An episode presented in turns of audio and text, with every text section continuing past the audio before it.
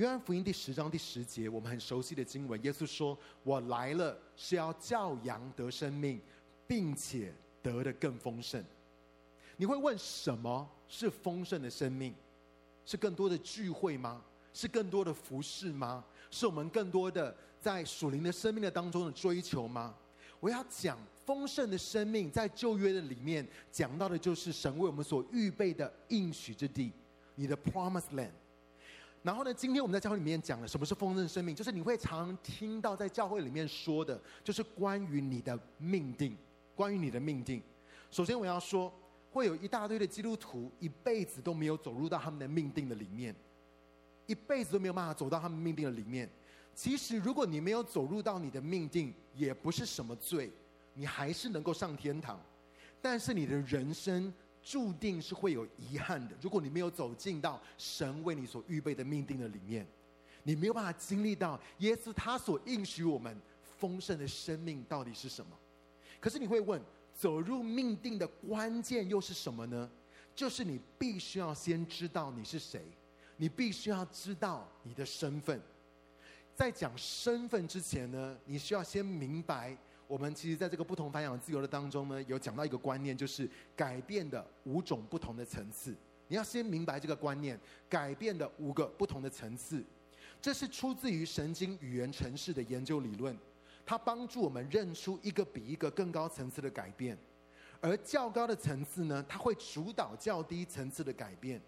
意思是说，第二层会影响第一层。第三层会影响第二层，而你知道，我们都希望我们的生命能够改变，但是除非我们能够专注在越高层次的改变，不然我们是不可能改变的。所以你知道，改变有五个层次。如果我们可以专注在比较高层次的改变的话，我们的生命才能够经历到真实的改变。OK，那我们来看最低的层次，改变的第一个层次呢是环境，改变的第一个层次呢是环境，换学校，你换工作。换教会，换男朋友、女朋友，你搬到天涯海角，或是你直接移民，为什么？是因为你认为你的问题，你人生的问题是出在于环境，你觉得你只要换一个环境，你的问题就解决了。但是我要告诉你，换环境，你这个人在还是没有用的。你知道牛迁到北京还是？牛对不对？牛的，你到哪里？如果你这个人没有改变的话，你去到任何一个地方，那个问题还是存在的。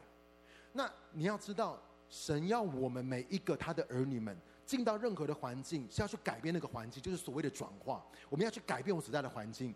可是你觉得都是那个环境的问题，所以你想要逃避。你觉得我只要换一个环境，我换一个地方，我的人生就圆满了，我的问题就解决了。可是你要知道，很多的时候，环境只不过是反映出什么？改变的第二个层次就是你的行为，环境很多的时候呢，只不过是反映出你的行为。改变的第二个层次，我们这些牧者领袖会跟弟兄姐妹说：“哎呀，你只要再努力一点，你多读点圣经，多祷告，多进食，多参加聚会，你多服侍，你多去传福音，你少做一些那些不该做的事情，我保证你的生命就会改变。”我们牧者都是这样跟弟兄姐妹说的。如果你少做一些这些不好的事情，多做一些这些好的事情的话，你的生命就会改变了。但其实我告诉你，还真不是这样。如果你可以靠着你的意志力来改变你的行为，进而改变你的生命的话，那你也不需要耶稣了。你知道，连保罗都说：“立志为善由得我，行出来却由不得我。我想要做，可是我做不到。为什么呢？是因为改变的第三个层次就是能力。”改变的第三个层次就是能力，你内心里面总是会有个声音告诉你说：“我不行，我做不到，我永远就是这样。”它就像是我们内心的一个恒温器，它像空调被设定好温度一样，使我们被锁定要怎么样想跟怎么样子感觉，它限制我们无法发挥出神摆在我们里面的潜能。所以你常常会发现，你真的很想要改变，你很想要看见你的行为改变，你想想要去做那些你想要真的神要你做的，然后不要去做那些你不想要做的事情。可是你一直在那个循环的里面，你被卡住了。为什么？就是因为这个能力的这个层面，你内心的恒温器已经被定了。所以不管怎么样，你一直都那样子一个循环的当中，你卡住了，你出不去。可是我要问一个问题：你内心的恒温器又是什么在设定的？到底是什么设定了你里面、你内心里面的那个恒温器，告诉你说你不行，你做不到。接下来要分享的两个层次，才是你生命改变跟走入你命定的关键。我们来看改变的第四个层次，就是有关于你的信念。改变的第四个层次呢，就是你的信念。OK，它的英文叫做 belief。OK，信念呢，我要讲，信念不是想法，而是你内心认为对你来说是真的事情。我在说，信念不是想法，它不是只是一些资讯而已，它是你的内心，你真正心里面认为对你来说是真的事情。它就像是你接受现实的滤镜，只要是不符合你信念的资讯，它就进不来。我告诉你，在你里面那个信念非常的强大，不符合你信念的东西，它就会挡住那些资讯，它就进不来。不管你读多少圣经，或是你听多少的讲道，只要是不符合你信念的东西，那些的资讯它进不来。只要是符合你信念的，它进来的时候就会被放大跟强化。他进来的时候，你就会觉得说：“对，这跟我想的一模一样，就我就是这样想的。”你看，事情就这样成就了。然后进来的时候呢，他就会放大跟强化。不管那个资讯有多错误或是多扭曲，只要是符合你信念的，他进来的时候就会被放大跟强化。而我要告诉你，影响我们生命最深的信念。有两个，当然有很多个，有两个是影响我们生命最深的信念。第一个就是关于神是一位怎么样神的信念。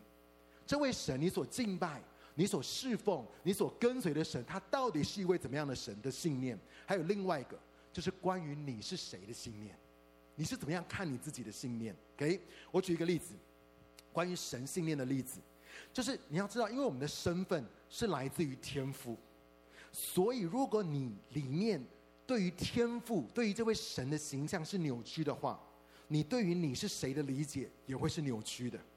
这是为什么？雅各书第一章第十六到十七节那个地方这样说，我们一起来读哦，请我亲爱的弟兄们不要看错了，各样美好的赏赐，各样完备的恩赐，都是从上面从众光之父降下来的，它本身并没有改变，也没有转动的影子。雅各说：“不要看错了，为什么？因为我们常常看错，我们常常看错这位神。我们在教会的里面，我们都知道 God is good，神是那位良善的神。我们都知道神是那位完全良善的天父。但是我要问一个问题是：你知道他到底有多好吗？我们都知道神很好，可是你知道这位神他到底有多好吗？我很喜欢 Bill Johnson 牧师他说这句话，他说：神比我们想象的都还要来得更好。”我们说神你很良善，但是我告诉你，神比我们所想象的都还要来得更好。我分享一个见证哦，有一年呢，我跟训真牧师去参加 Bill Johnson 牧师的使徒学校，在最后一堂的当中呢，Bill 牧师就分享说，你知道吗？天赋渴望满足我们这一群牧者领袖，我们都是牧者，我们都是牧师，我们聚集啊。他说，天赋渴望满足我们这一群牧者领袖，非事工性，非宗教性。不怎么属灵的梦想，你知道我们这些牧者领袖，我们想的东西，我们都是都是神的国、神的义，我们想的东西都是属灵的，都是这些东西。然后他就说：“你知道天赋渴望满足我们非事工性、非宗教性，不怎么属灵。你知道我们很难受，很难想到这些事情，我们就觉得太不属灵了，怎么可以去想这些事情？但是他就讲，那我们他说你们可以分享。结果我弟的梦想，你知道我弟的梦想就是他渴望能够带牧师们出去度假旅游。”这是我弟的梦想，因为你知道从小到大我们在牧师的家里家庭里面长大嘛，哦，通常呢这个部分就很缺乏啊，因为爸爸妈妈都很忙哦，忙在教会里面服侍。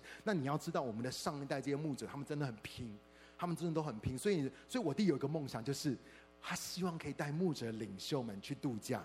结果他就分享出来，我们就彼此代祷之后呢，他也没有想太多。可是你知道他从美国回来之后，他就中了三十二张。商务舱的来回机票，有没有看见？好的，网络上面你看周什么正，OK，对不对？我没有骗你哦，他中了三十二张，就是包了整个商务舱，三十二张的商务舱的来回机票。一开始他接到的时候还以为是诈骗电话，怎么有那么好的事情，对不对？于是呢，他就邀请了台湾关键的两代十六队的牧者去新加坡度假。你知道，我们这些牧者领袖平常都很忙，或什么。然后呢，想想要什么度假旅游什么也都也都很难凑在一起。但是既然有免费的机票，对不对？你我从来没有看过台湾的牧者这么的合一的，全部都上飞机了，就是这么合一的去度假，因为免费嘛，OK 就免费。然后后来呢，连出吃跟住都有人包了，你知道吗？这个看似不太属灵的梦想，成为了天父给我弟弟很大的惊喜。你知道那个真的是一个惊喜，OK？因为你知道，其实他在分享这个东西的时候，他们的先知团队就有。就有宣告出，他说，在我们当中有些的人，你们会得到 November surprise，就是十一月的惊喜。结果我弟弟真的，他在十一月的时候，他就得到了这个惊喜，因为神渴望看见他的儿女们在关系的当中欢喜快乐的走入神给我们的命定。我必须要说，我们这些牧者都很忙，但是呢，因为有这样子的一个旅行，神就把我们的关系拉得更近。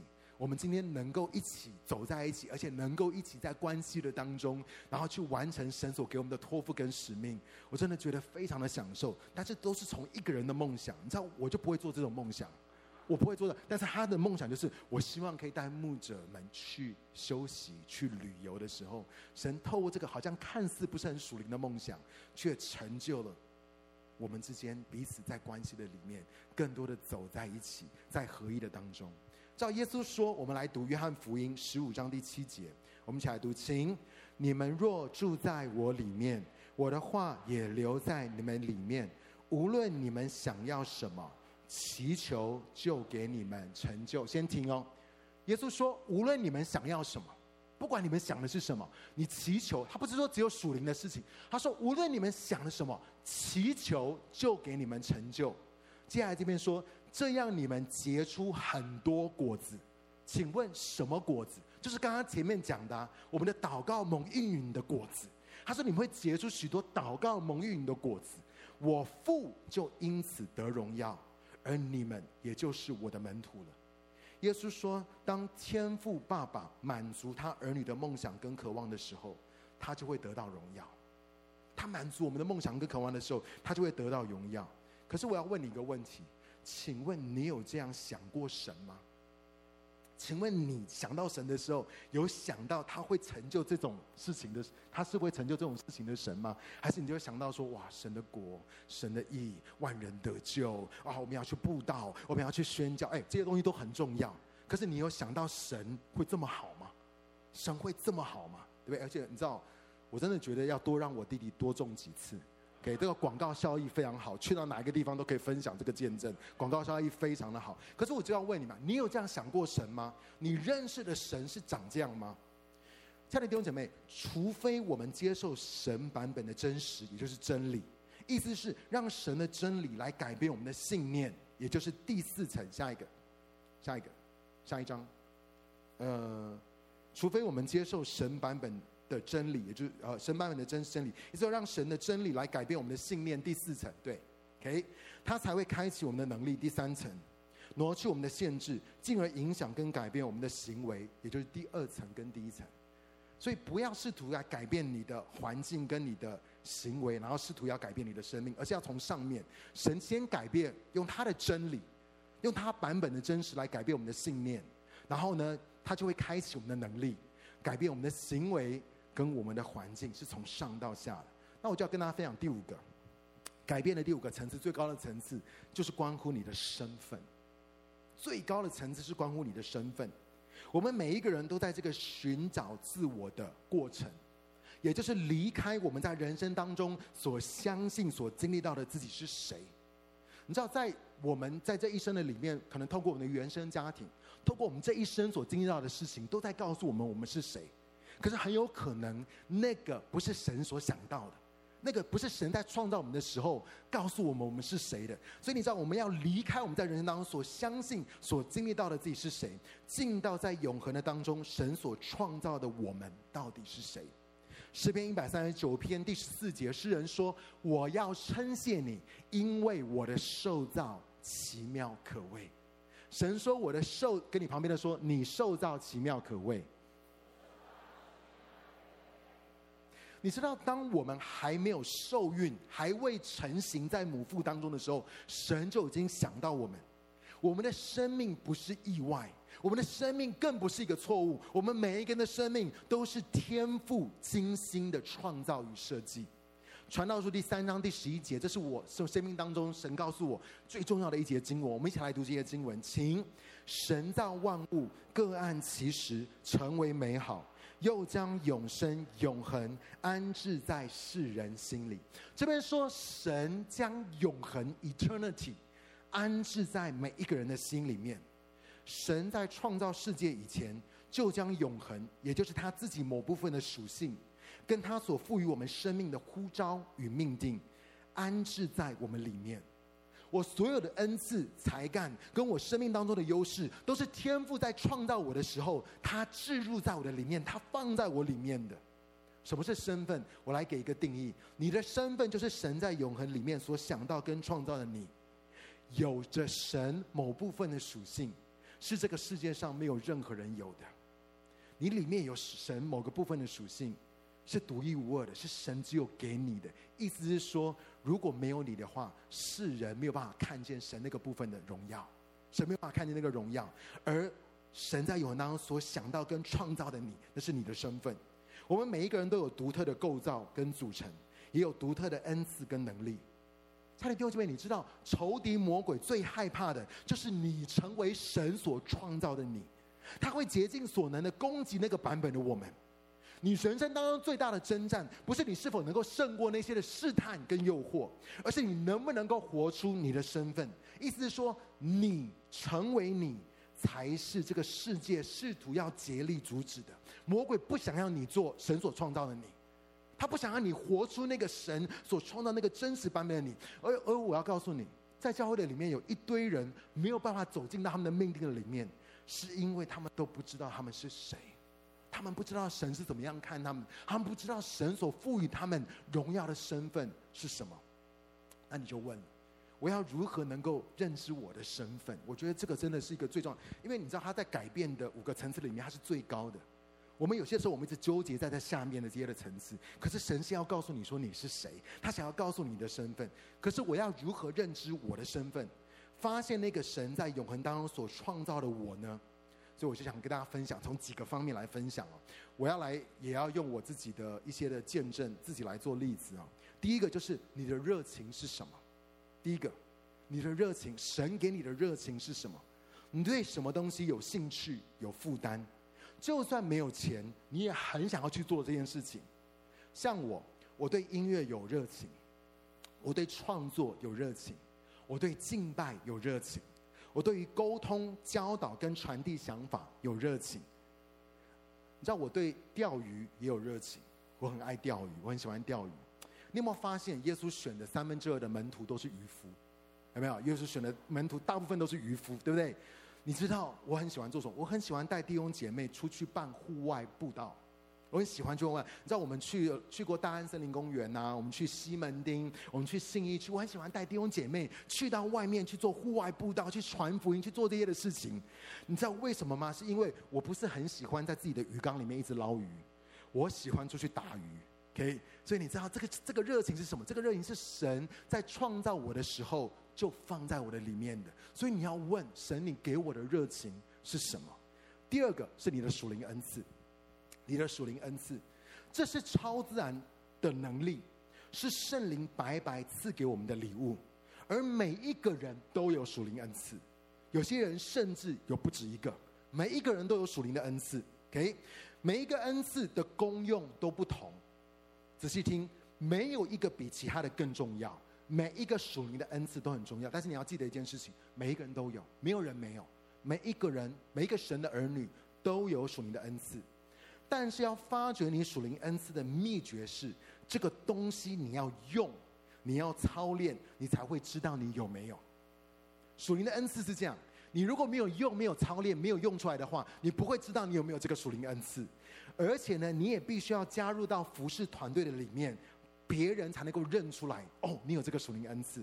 所以它是两方面的，它必须要你自己怎么样知道，你要去用、去操练，你才会知道哦，我有这个属灵恩赐。然后别人也要认出来说哇。你真的有这个属灵恩赐？比如说，你说啊，我真的，我我跟你讲，我有带敬拜的恩赐。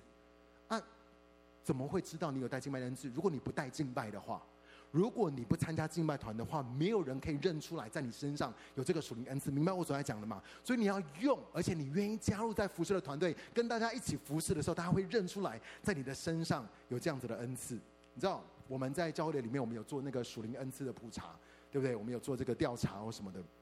哇，很多的牧者都跟我分享，他做完这个测验以后，就发现很多人的属灵恩赐是训道。我想说，这个训道要怎么用啊？我要要要这你你懂我意思吗？所以所以这个东西都不是只是做一个测验你就会知道的，而是你要真正的去用。我记得当我高中的时候开始带敬拜的时候，我才发现从小就讨厌唱诗歌的我，竟然有带敬拜的恩赐。你知道你知道，因为我小时候那些的敬拜的歌曲都不是很好听，哦，不是很好听，所以我很讨厌敬拜。可是我高中开始带敬拜的时候，我就发现啊，神有给我带敬拜的恩赐。二十五岁，当我在圣经学院，我需要讲七次的讲道考试。你知道我是很害怕在人面前讲道，你现在看不出来，但是我以前是很害怕在人面前讲话的。然后我，可是我们必须要硬着头皮讲七次的讲道考试。前两次我讲的烂到我想要放弃，我真的觉得神没有给我这个恩赐。我是讲到第三次，我考到第三次的时候，我才经历到一个很大的跨越跟突破。我发现哦，原来神其实早在永恒的当中。就把讲道跟教导的恩赐放在我的里面，可是你不去做，你不去，你不去操练，你不去做这件事情的话，你不会知道你有没有这个属灵的恩赐。所以这个属灵恩赐也在告诉你你是谁。第三个就是你的呼召，你的呼召，这个也是神圣超自然的。让我从小就抗拒全职在教会里面服侍，我只想要做音乐相关的工作。但是我二十五岁的时候，耶稣对我说：“我要建造我的教会，你是要继续做你要做的事情，还是你要跟我一起来建造我的教会？”我告诉你，这个就是呼召。那一年呢，神也问我愿不愿意回台湾做学生工作。结果原本最讨厌年轻人的我，竟然就回应了神的呼召。你知道为什么我这么讨厌？我这么讨厌年轻人，你知道吗？我就跟大家讲，第一个就是因为。当时呢，我回到台湾来，我那个时候一开始是先在职场工作，还没有全就是领受全职过。我在职场工作，所以你知道每个礼拜天的时候呢，我弟弟就会带一个高中小组在我们家里面聚会，很吵，我觉得很烦。然后呢，我就觉得哇，这些的高中生真的很吵，好讨厌。结果后来我弟弟回美国了，继续读书。然后呢，就有另外一位辅导带国中小组，你知道周牧师师母就是。礼拜天早上就开放家庭，然后让这些的没有小组，然后国中小组，我跟你讲更吵，更吵。你知道我一礼拜一到五都在上班，那那个不是那个时候上班到礼拜六，哇，礼拜一到礼拜六都在上班，然后礼拜天想要好好睡觉，不行，这些学生真的超级吵。我心里面暗自的说，我真的好讨厌年轻人，我真的很不喜欢学生。结果神竟然就呼召我这样子的人做学生工作，一直做到今天。做年轻人工作一直做到今天，为什么？你会发现呼召并不见得关乎你的热情、喜好、负担跟恩赐，因为它是从神那里来的。所以神给你的呼召是什么？第四个，我要讲到的是你的优势。你的优势，首先让我定义一些的名词，你才会知道到底你的优势是什么。第一个名词叫做天赋，天赋，一个我们能够很有效使用的思考、感觉或是行为模式。你是很自然就能够重复执行的，你的天赋是神在创造你的时候，他就已经摆在你里面的潜能，这个是先天的，他还没有经过塑造，他还没有经过磨塑、雕塑，OK，还没有练习。可是呢，是神放在你里面是很原始的，是你的天赋。第二个呢，就是知识，知识，它是透过教育跟经验所获得的资讯。所以，我们每一个人从小到大，我们可能上学、上课，我们学习相关的资讯跟技能。那你会发现，这个知识呢，是你靠着后天的努力得着的知识。第三个叫做技巧，技巧是透过后天反复练习跟琢磨之后才会有的技能。就像是你可能有音乐的天赋，你也上过钢琴课，但是你能不能够在敬拜团的里面弹 keyboard？是另外一回事，明白我的意思吗？就是你的技术、你的技巧必须要到达那个程度，你才有办法加入在敬拜团当中一起来服侍。我很喜欢用这个例子，就像你可能有运动的天赋，你也学过打篮球，但是你不一定能够进 NBA。除非你的技巧有磨练到可以排在世界的前四百名，你才有可能进 NBA。明白我的意思吗？那是你的技巧，你可能有天赋，但是你没有磨练你的技巧的话，你不可能进到那个、那个、那个领域的当中。第四个，最后呢，才是优势。优势呢，是你持续且卓越的执行某项活动的能力。优势就是你持续且卓越的执行某项活动的能力。很多人都误以为他的天赋就是优势，No，不是的，你的天赋是原始的，它并没有经过雕塑，所以呢，怎么样呢？优势是什么？OK，你的天赋加上知识加上技巧才会成为你的优势。我再说一次，很多人以为他的天赋就是他的优势，OK，他没有从来没有经过装备，从来没有去学习，另外他没有去磨练他的技巧。OK，所以你的天赋需要加上知识，加上技巧，才会成为你的优势。所以要建立你的优势，你必须要先辨识出你要发展的天赋到底是什么。仔细听，那我要怎么样知道我的优势是什么？你要先辨识出在你神放在你里面的那个天赋到底是什么。有一个用来评估你天赋的工具，叫做克里夫顿优势评估。哇，我要简单的讲一下这个东西，才帮助你更多的。透过这个工具，怎么样认识你自己哦？它是在三十年间，针对世界三十个不同的文化跟人种，访问了超过两百万的人而研发出来的。而且你知道吗？现在它已经到了二点零的版本。OK，全世界已经有超过两千七百万人付费做过这个测验，有百分之九十财新五百大企业都是用这个测验来评估他的员工的。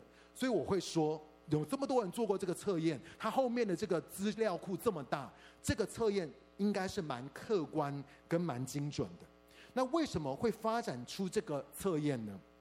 因为在一九五零年的初期，美国内布拉斯加大学做了一个研究，他们花了好几年的时间测试了六千个高一的学生，想要帮助他们提升阅读能力。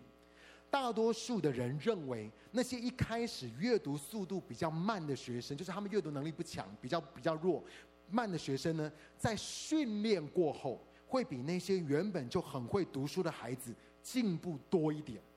就是他们可能一开始没有那么快，可是经过训练之后，他们会他们的进步幅度会比那些原本就很快的人进步再多一点。为什么？因为他们的进步空间很大，他们有更大的进步空间。可是呢，他们研究发现。大部分一开始阅读速度比较慢的学生，大约是一分钟他们可以读九十个字。我现在讲的是英文字，OK？因为这是一个美国，OK？一分钟读九十个字，经过两年训练之后，他们平均速度增加到一分钟可以读一百五十个字。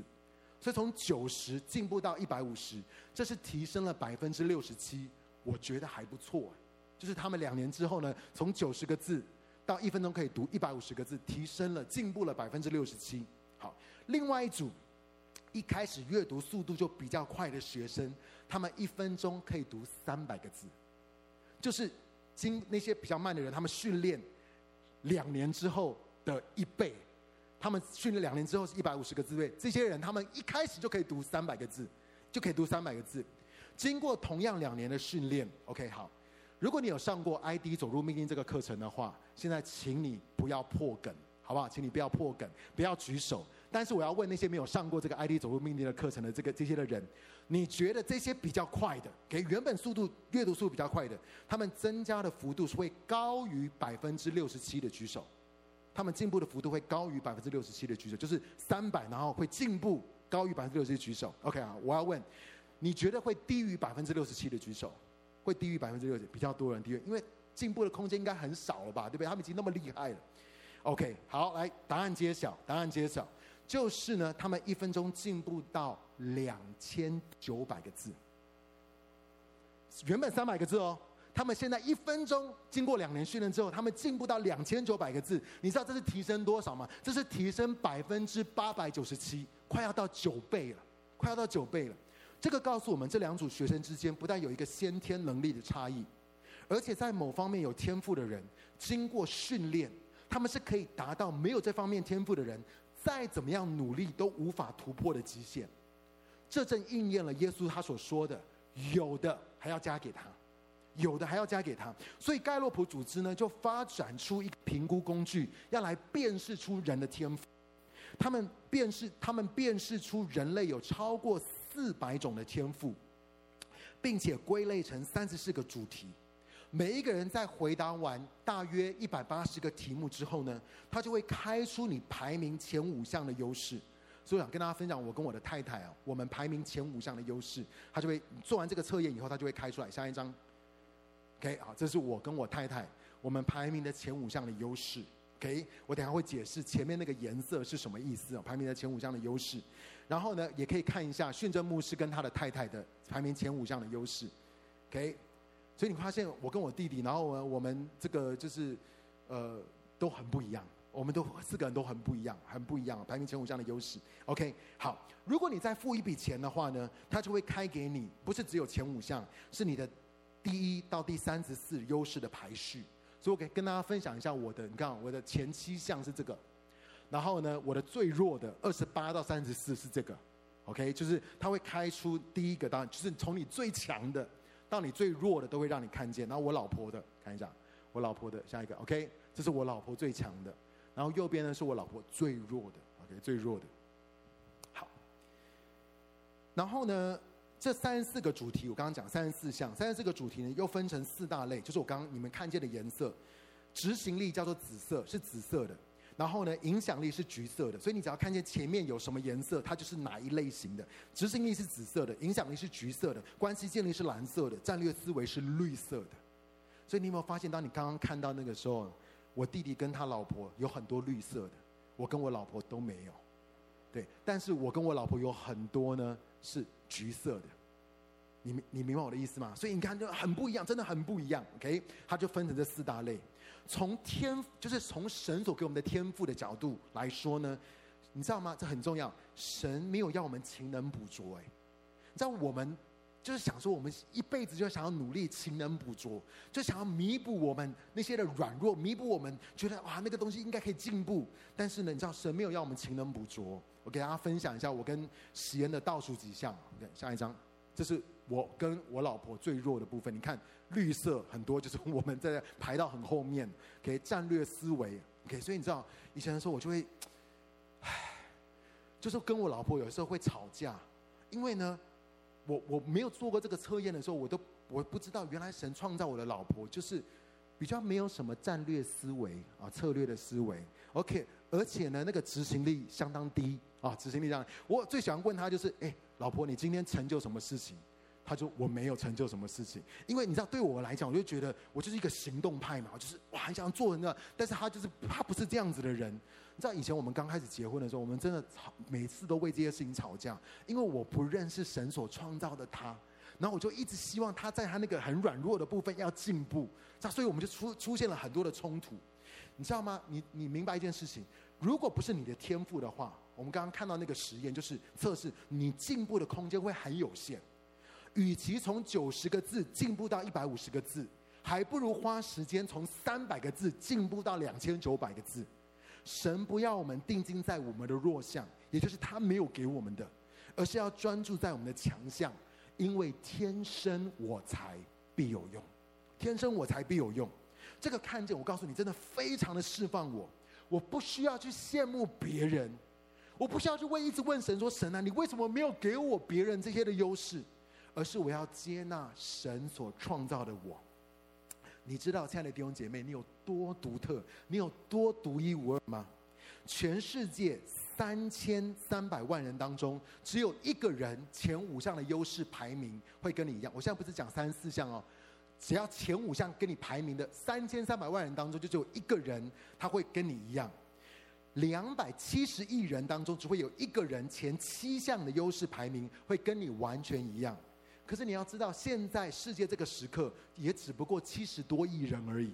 可是这还不是最猛的哦。你知道，七千三百亿的人当中，只会有一个人前八项的优势会跟你排序一模一样。前八项要跟你排的一模一样，不是讲三四项，前八项要七千三百亿的人当中只会有一个。但是我要告诉你。从亚当一直到现在，所有的人类加起来也不过一千多亿而已。我刚刚说了七千三百亿嘛，从亚当一直到现在，只不过一千多亿的人而已。意思是说，人类有史以来，一直到这个世界的终结，都不会再有人跟你一样了，因为你受造奇妙可畏。我很用很科学的方式跟你分享，你受造奇妙，不会再有人跟你一样了，不会再有人跟你一样，你是独特的。OK，仔细看，你的身份是什么？你的身份就是你的热情，加上你的恩赐，加上你的优势。再加上你的呼召，而你会发现，这个你的热情这一圈哦，可能你对很多事情有热情，你你有很多不同的属灵恩赐，你有你有神给你的呼召哦，然后呢，另外呢，你有很多不同的优势。仔细看这四个圈汇集的地方，它们重叠跟汇集的地方，就是你的命定。我再说一次，这四个圈它们汇集的地方呢，就是你的命定，也就是你丰盛生命的极限。如果你可以找到这四个东西，这四个领域，它汇集的地方，它重叠的地方，就是关乎你的命定，是你生命丰盛生命的极致。如果你可以找到有一件事情是可以横跨这四个领域的，那你就找到了你人生最精彩的高峰，人生最精彩高峰，你可以发挥的最好的。而且我要说，这些呢，就在帮助我们，帮助我们做什么？认识神所创造的我们，Amen。认识神所创造我们，他把这个热情，他把这样的呼召，他把这样子的恩赐，他把这些的优势放在我们的里面。我们跟旁边的人不一样，为什么？因为神有量给我们每一个人量身定做的命定跟道路。可是我也要我要跟大家讲，这些东西呢，都只是辅助而已。你的热情、你的属灵恩赐、你的呼召、你的优势，都只是辅助我们认识我们的身份。我要告诉你，最准确的源头还是来自于第五个、最后一个。神说你是谁，你的身份是来自于这位天父。第五个最重要的就是这些东西，其他东西都辅助，很棒，可以帮助我们。但是最重要的是，你要听见神说你是谁，你的身份是来自于这位天父。我们一起来读一段经文，在以弗所书第三章十四到十五节，我们一起来读，请。因此，我在父面前屈膝，天上地上所有的家族都是由他命名的。这边告诉我们说，天上地上所有的家族都是由天父命名的。你知道吗？圣经当中的名字都是有意义的，它代表的是一个人的身份、属性、荣耀的尺度跟权柄的范围。我再说一次，圣经里面的名字它不是乱取的，它每一个名字是有意义的，它代表的是那个人的身份。属性、荣耀的尺度跟权柄的范围，所以你会发现在圣经里面，神常常改变一个人的名字，你知道吗？神改变一名，原来叫亚伯兰，后来叫亚伯拉罕；原来叫雅各，后来叫以色列。神改变一个名，为什么？因为它代表是一个人的身份、属性、荣耀的尺度跟权柄的范围。所以你可以这样说，取名字它是很先知性的。我们可以透过先知性的恩赐，认出那个孩子的命定，再透过宣告出他的名字，使这个孩子一生。活出神对他的心意，而我也要告诉你，取名字呢也是非常的使徒性，因为我们可以透过命名来分赐神给那个孩子的属性、身份、命定跟呼召。意思是说，或许你跟我在地上有一个名字，但不见得是天父在永恒的当中创造我们的时候所想到的那个名字。亚伯拉罕的爸爸给他取名字叫亚伯兰。可是神说，我创造的从来都不是亚伯兰，我创造的是亚伯拉罕。明白我的意思吗？神他给我们的名字，当然我要讲，因为很有可能，为什么？为什么那个我们现在在地上的名字，不见得是神在创造我们的时候所想到的？因为有可能我们的父母不认识神，他在为我们取名字的时候，他们还不认识神。不然就是当我们的父母在取名字的时候，他们并没有用先知性的恩赐。跟属性的权柄在为我们取名字，OK？那我举例子嘛，大家知道我爸爸叫周神助，知道吗？我爸爸名字叫周神助，OK？你知道不认识他的人还以为做牧师要取艺名，就是像艺人一样，就说哇，你们做牧师要取一个符合你们宗教的一个名字叫周神助，所以有些时候他上节目的时候，那些人就会说哇，周神助，你们做牧师要取艺名哦。知道从小呢，我的我爸爸就很调皮、很坏，不用功读书这样子。所以他的老师呢，就在他的纪念毕业纪念册上面写了这段话，就是“神助不如人助”。好，人助不如自助啊，共勉之啊。意思就是，你这一辈子想要靠神帮助，你叫周神助；想要靠神帮助，还不如你靠自己比较实际。你改名叫周自助好了。但是我知道，我爸爸这一生，他没有台湾最大教会牧师的口才、魅力跟魄力，他没有令人折服跟羡慕的恩赐和才干，他背后也没有什么坚强的后台或是家世背景。但是你知道我爸爸他有什么吗？就是神助。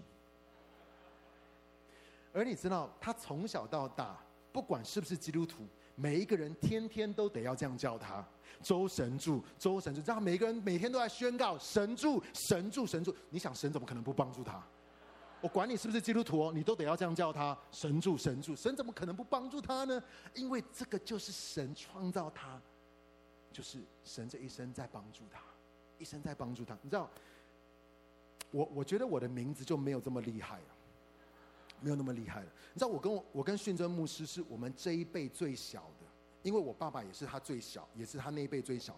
我爸爸那一辈每一个名字你会看见周神什么，就是我爸爸那一辈。如果你看到周训什么的话，就是我们这一辈。OK，那因为我跟训真牧师是我们这一辈最小的，所以你知道名字取到我们，所有好名字都被我堂哥堂姐取完了，名字取到我们就只剩下正光金丝膏了，你知道正光金丝膏，正光周迅正周迅光这样子，正光金丝膏。然后你知道我们这一代中间那个字，我恨死了，我恨死了。每一天都会听到送包裹跟挂号信的人说：“周义光先生在吗？”或是“周传光先生在吗？”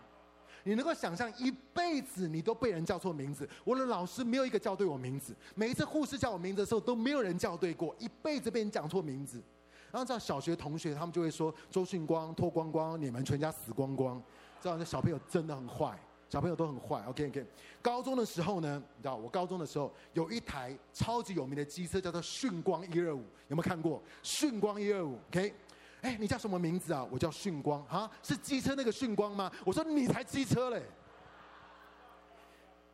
你知道中间那个字训，中间那个字训，是我阿公取的，意思是谦卑，训的意思是谦卑。我心想说谦卑个鬼嘞！我自卑死了。从小没有人面对过这个字，而你知道“光”这个字，感觉就是就是很不谦卑，对吗？就是感觉很有自信，然后又很外放的。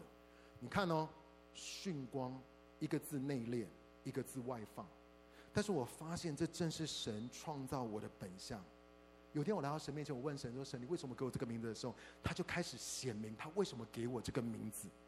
你知道吗？我一生是活在这种张力跟挣扎的当中。我到底是要站到台上去成为焦点，还是要将我自己隐藏起来？你知道，当我运行，不管我在带敬拜，我在讲道的时候，当我运行在神的恩膏的当中，我就会像光一样，所有的人都看得到。可是平时的我却是很低调，我不想要让任何人看见。所以我一度问神说：“神啊，在我的里面有这么大的矛盾跟冲突。”我这种人怎么做牧师、做传道人呢？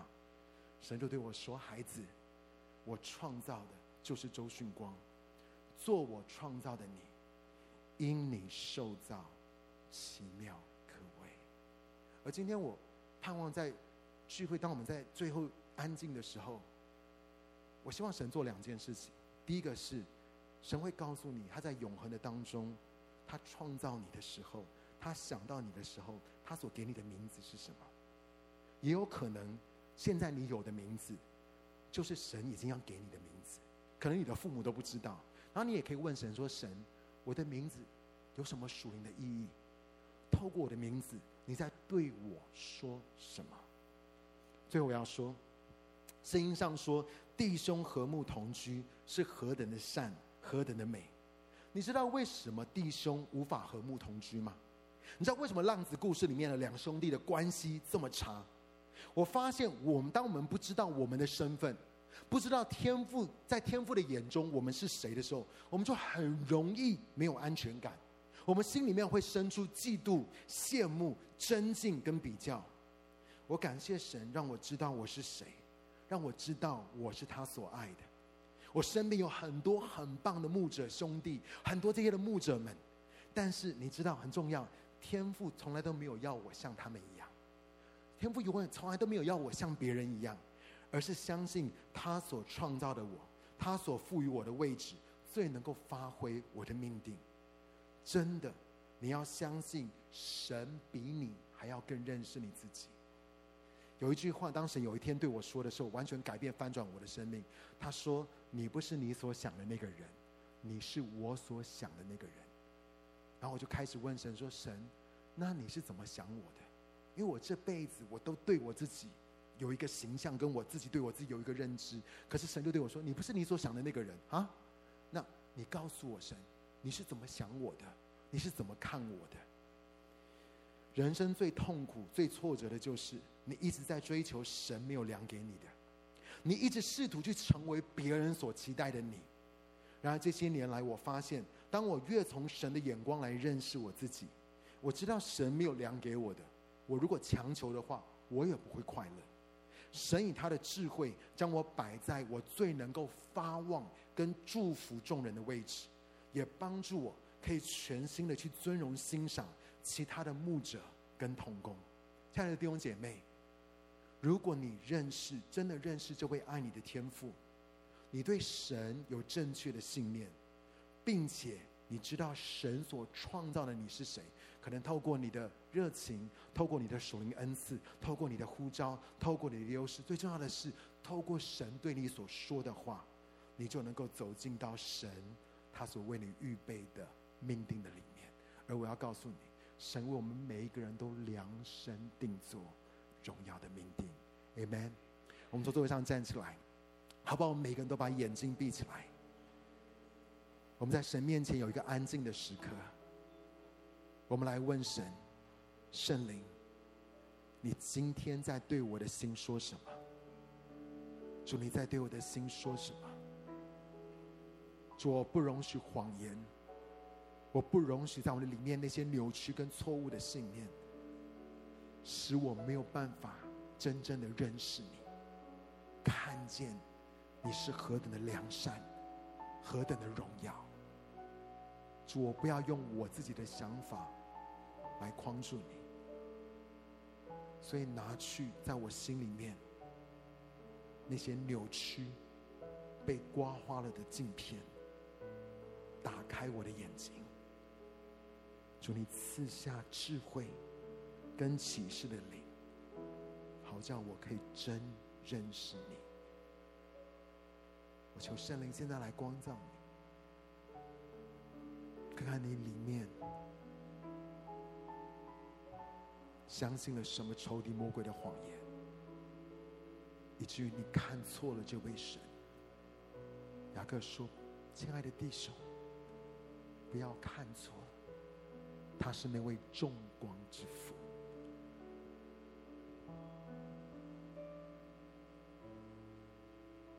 我也求神来向你显明关于你的身份。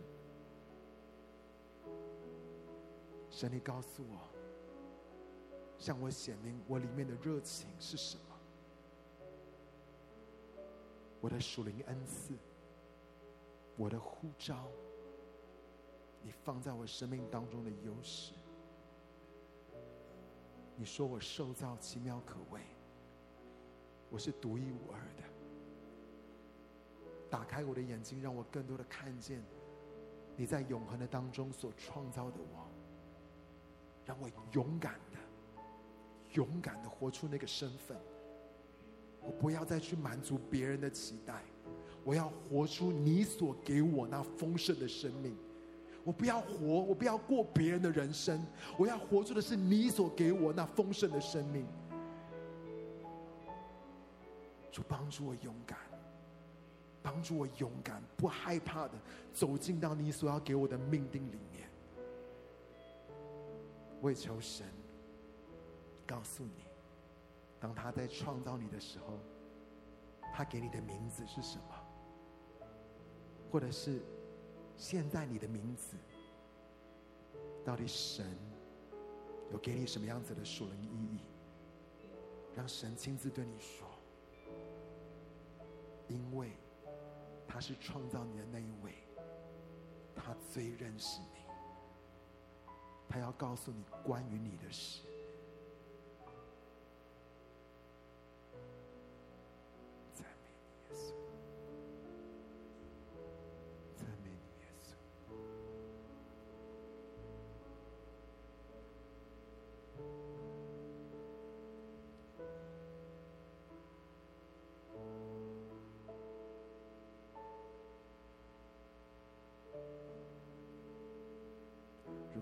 受到神给你一个新的名字，或是神告诉你关于你是谁，关于你的身份，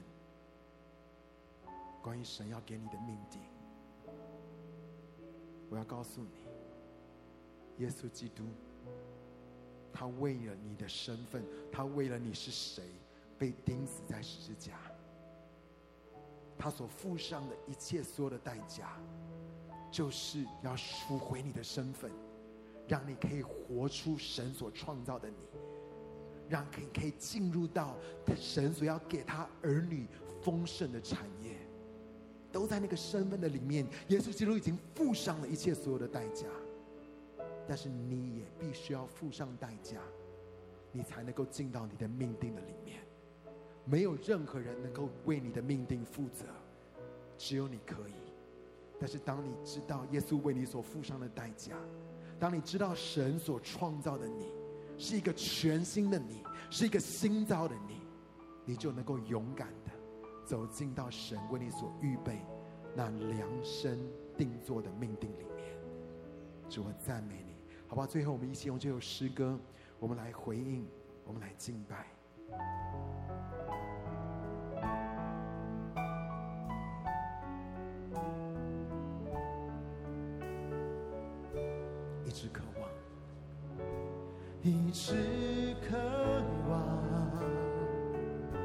有一个家，却因害怕彷徨挣扎，只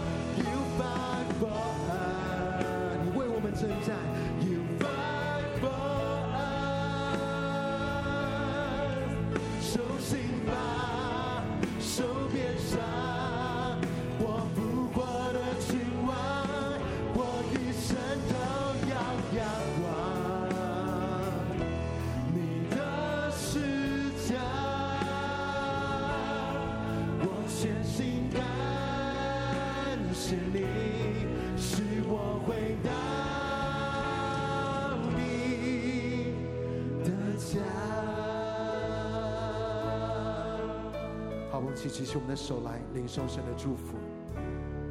愿我主耶稣基督的恩惠、天父的慈爱、圣灵的交通与感动，常与我众弟兄姐妹同在。我们要宣告，环境不能够定义我们，这个世界不能够定义我们。我们的身份是来自于阿爸天父，而你说我们受造奇妙可畏，就求你带领我们每一个人进到这个寻找自我的旅程的里面，让我们离开。我们这一辈子所相信、所经历到的，我们是谁？我们要进入到你在永恒的里面所创造的，我们是谁？而当我们知道我们的身份，我们就能够走进到我们的命定里面。我宣告，主，我的每一个家人都能够走进到你为我们所预备的允许之地，你所给我们丰盛的生命。